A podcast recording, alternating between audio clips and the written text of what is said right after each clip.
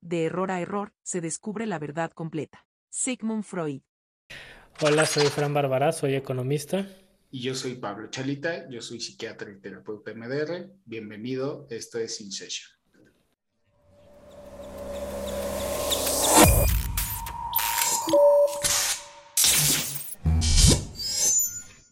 También asumimos que cuando algo sucede, sucede porque alguien o algo lo hizo por una razón.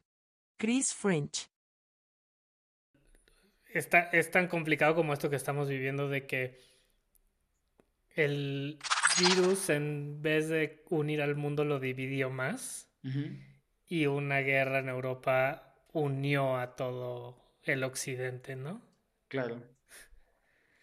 Y dices, la otra cosa nos pudo unificar como humanidad del planeta y no sucedió, ¿no? Y, y, una guerra.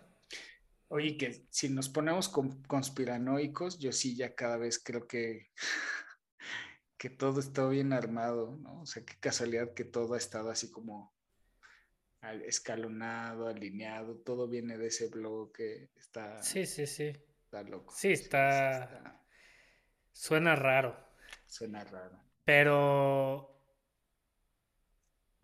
Pero no sé, como que. Hasta cierto punto es triste, ¿no? Lo que está sucediendo. Si fue conspiración, si no fue conspiración. O sea, como que las reacciones de la sociedad, ¿no? O sea, la otra cosa es. ¿Viste los memes que decía.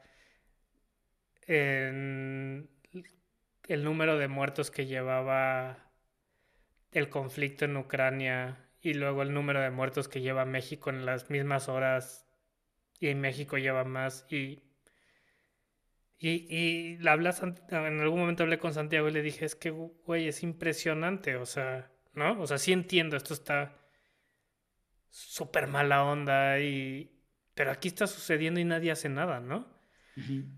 Y es como de, pues sí, pero es que ustedes ya están acostumbrados. Claro.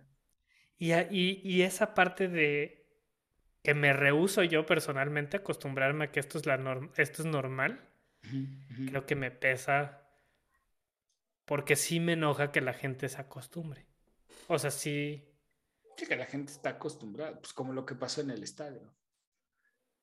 Lo que pasó en el estadio, lo del funeral, independientemente de si son criminales o no criminales, pues para eso tienes un sistema de justicia, ¿no? O sea, vamos. Lo del estadio está. Lo del estadio está brutal. Yo, mi teoría es que es un grupo, o sea, un grupo criminal que lo planeó para mandar un mensaje o joder de alguna manera. Y ahí hubo personas que se dejaron llevar por el momento. O sea, ¿Tú crees que todos estaban ah, involucrados o, hubo, fans así en, el, en la calentura del momento que dijeron, pues lléguele? Psicología de masa, sí. sí. la psicología de masa es eso, es, tú podrías decir yo no golpearía, pero si la masa en la que estás lo está haciendo es más, mucho más probable que lo hagas. exacto. Y la gente lo hace.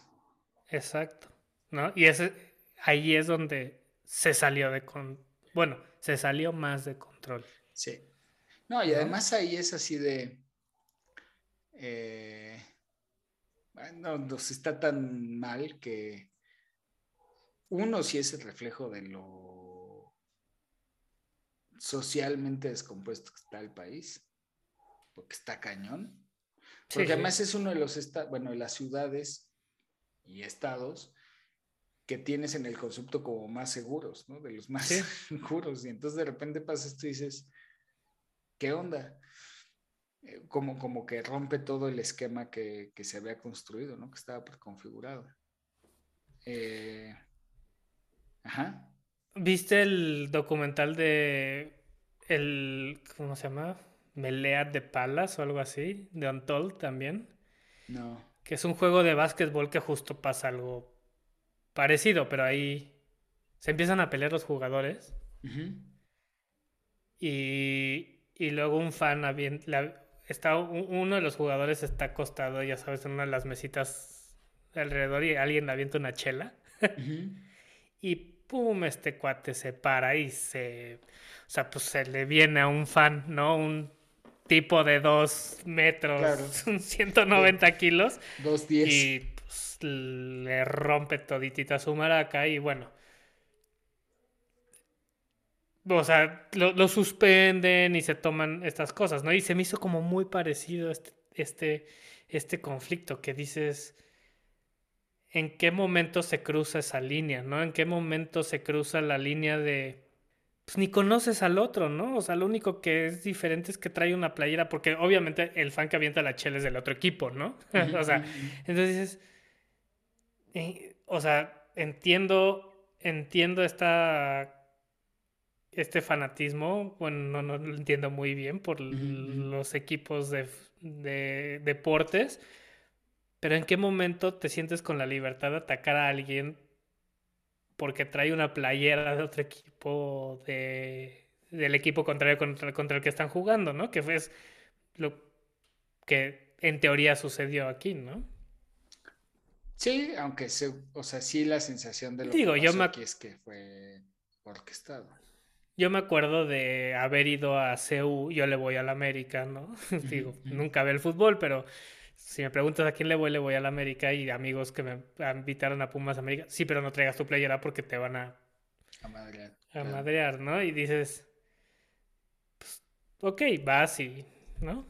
Pero sí me tocó a veces ver, o sea, me tocó en CEU ver una chava pasar con la playera la América por la porra de los Pumas y que la encueraran, ¿no? Y dices güey, claro. not nice, ¿no?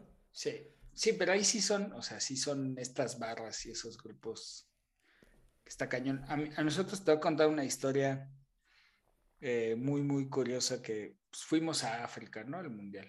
Y entonces, cuando viene el juego de, no me acuerdo en, en, cuál de las etapas, pues porque nosotros íbamos a ver los Juegos de México, rentamos una camioneta y nos movíamos, ¿no? Entre ciudades. Y en una de esas, un cuate argentino que se llama, se llama o se llamaba Leandro, muy buen pedo, por cierto, este, nos pide aventón y entonces, como es muy buena onda, este, pues se va con nosotros algunos días y echamos desmadre y todo, ¿no? Y entonces él, Maco, que nos dijo, si México juega contra Argentina, dijo, tengan mucho cuidado porque aquí están las barras de Argentina. Dijo, son bien pesadas. Yo, yo pertenecí o, pertenezco ¿no? a, la de River, no, a la de Boca. Y me dijo, yo he estado, o sea, ahí en esas barras donde se ha matado gente. Entonces tengan mucho cuidado, no se metan en broncas, así y acá.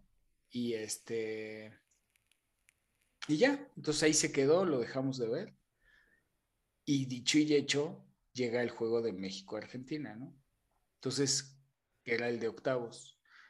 Cuando llegamos al estadio, nosotros ya lo dejamos de ver, se quedó en X ciudad, ¿no? Cuando llegamos al, al estadio, estuvo así impresionante porque cuando íbamos subiendo las escaleras, hasta lo vuelvo a ver, de repente veo yo policías de la AFI ¿no? De aquel, creo que ya no existen, pero del AFI. Sí. Yo le digo a mi hermano y a los que venían, oye, ¿ya viste que hay policías federales? Y al lado, o sea, estaba uno de AFI y uno que decía Policía Federal Argentina. Sí. Cuando subimos, yo le digo al federal, oye, que no sé qué, digo, ¿qué hacen? ¿Por qué están aquí? Me dijo, nos mandó a pedir, el, el país mandó a pedir policías porque este estadio, este juego va a estar bien peligroso. Y así te quedas de no, ¿no? Porque obviamente el tema era, si ganaba México, si ganaba Argentina no iba a haber bronca, pero si ganaba México, se iba a poner bien bravo. Y estuvo muy, o sea, al final, digo, perdimos y tal, no hubo problema. Pero me acuerdo que llegamos, nos sentamos y estaba así en efecto a unos, o sea, al lado, relativamente al lado, una barra argentina. Sí. Y en eso había enrejado además, en ningún juego del mundial había rejas y en ese sí, de las altotas. Sí, sí, sí, sí. Y en eso levantamos la mirada y estaba el cuate este Leandro así, eh, sin camisa y tal. Agarrado de la reja. Agarrado de la reja, sí. Sí, sí, sí. Y entonces estuvo bien porque nos ve y les grita, les chifla y les dice, o sea, como que nos señala y les dice a ellos no los toquen. Sí. Entonces dices, qué alivio, pero qué miedo, ¿no? Sí, sí, sí. Yo, ese ¿Y los juego, demás qué? yo ese juego, o sea, además de que perdimos, no, la verdad no lo disfruté, porque estaba tan estresado de que algo pudiera pasar que sí. ya te desconecta, te, te, Sí. te saca de onda. Pero sí son, o sea, pueden ser dos, dos cosas. Uno es, o sea, cosas que son armadas o prefabricadas con una intención de dañar algo o a alguien. Y la otra es pues, que también como son grupos que se dedican a eso, pues son muy fáciles y muy propensos a la violencia. O sea, es muy Claro. fácilmente se incitan. A lo mejor no tan grave como lo que pasó ahora, pero Sí, sí, sí sí. lo llegan a hacer. Pero pues bueno, también, o sea, el problema de que empiece a suceder cosas como esas es que la ilusión y la sensación de seguridad pues, se, se va y eso te afecta y, y- y, pues, puede generar trauma, te puede deprimir. Nada más. Pues deprimido todavía no estoy de ver estas cosas, pero sí como ese sentimiento, tengo ese sentimiento, me está regresando ese sentimiento de incomodidad, le llamaría yo. Como esta incomodidad que tengo que digo, o sea, no es, no es posible que aceptemos estas cosas, ¿no? No es posible que, o sea, ¿dónde vamos a llegar como mexicanos o como país si, si está mal hacer esto, pero está mal exigir explicaciones, ¿no? Eh, y, y todo se queda en el olvido, porque todo pasa tres, cuatro días y ya nadie se acuerda. Dentro de un mes esto va a ser un meme más, ¿no? O un chiste más. Y está bien, entiendo esa parte del humor nacional y que nos reímos de la muerte, y- pero como decías, ¿no? ¿En dónde está el límite? de lo que está sucediendo ya no está bien. O sea, la, y a mí sí me da como ese sentimiento, no, no sé, como de no angustia, no sé cómo describirlo, como ese nudo, medio nudo en la garganta que digo, pues no veo que vayamos para ningún lugar bueno, desde mi punto de vista, ¿no? O sea, habrá gente que diga, este es el camino, ¿no? O sea, pero sí, el normalizar la violencia que está tan normalizada en este país, dices, ¿y dónde quedó lo humano, no? Sí. El, a ver, o sea, en principio O es humana la Yo- violencia, más bien. es humana. Desafortunadamente sí. Es, es bastante animal, humana y animal. Eh, en principio, yo creo que si, o sea, la escalada de violencia sigue y las cosas así. Me voy a poner conspiranoico. ¿eh?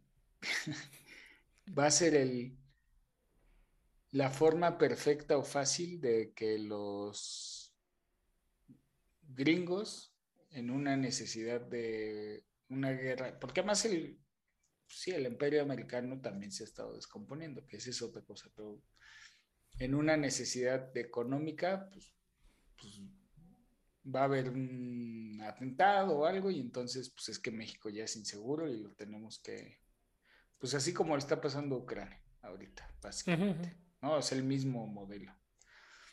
Que por cierto leí por ahí que el tema es que México, por el tipo de ejército que tiene, que es muy de infantería, ¿no? De, de, de soldado de a pie, y por el tipo de personalidad o de personas, es, es un ejército que no es tan tecnológico, pero es muy difícil de, de ganarle.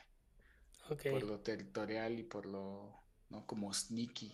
Sí, sí, sí. Este, tiene esa historia y tiene ese, ese como mérito, ese reconocimiento. Está interesante, ¿no? O sea, que sería muy difícil ganarle al ejército mexicano por... Y el territorio es complicado. Por el territorio y el tipo de soldado, que es muy, muy aguerrido. O sea, de hecho creo que pasa, en una estadística ahí con, los narcos y eso, que por cada... Voy, voy, a inventar porque no me la sé bien, pero algo así como de por cada uno, por cada soldado que se muere en un enfrentamiento, él mató 50. Sí. No, o sea que es muy aguerrido y muy difícil. entonces, como somos muchos, pues entonces. Pero bueno, pasaría eso y entonces ahí ya, pues algo, un modelo como Ucrania.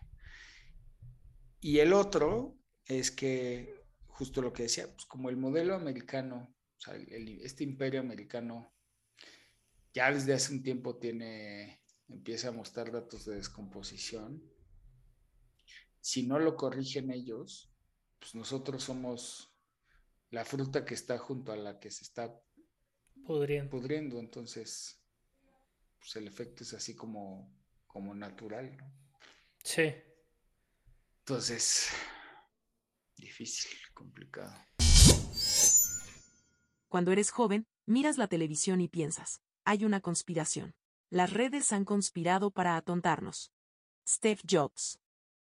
Pues muchas gracias por acompañarnos en este capítulo. Esperamos que haya sido de tu agrado y nos vemos en el siguiente.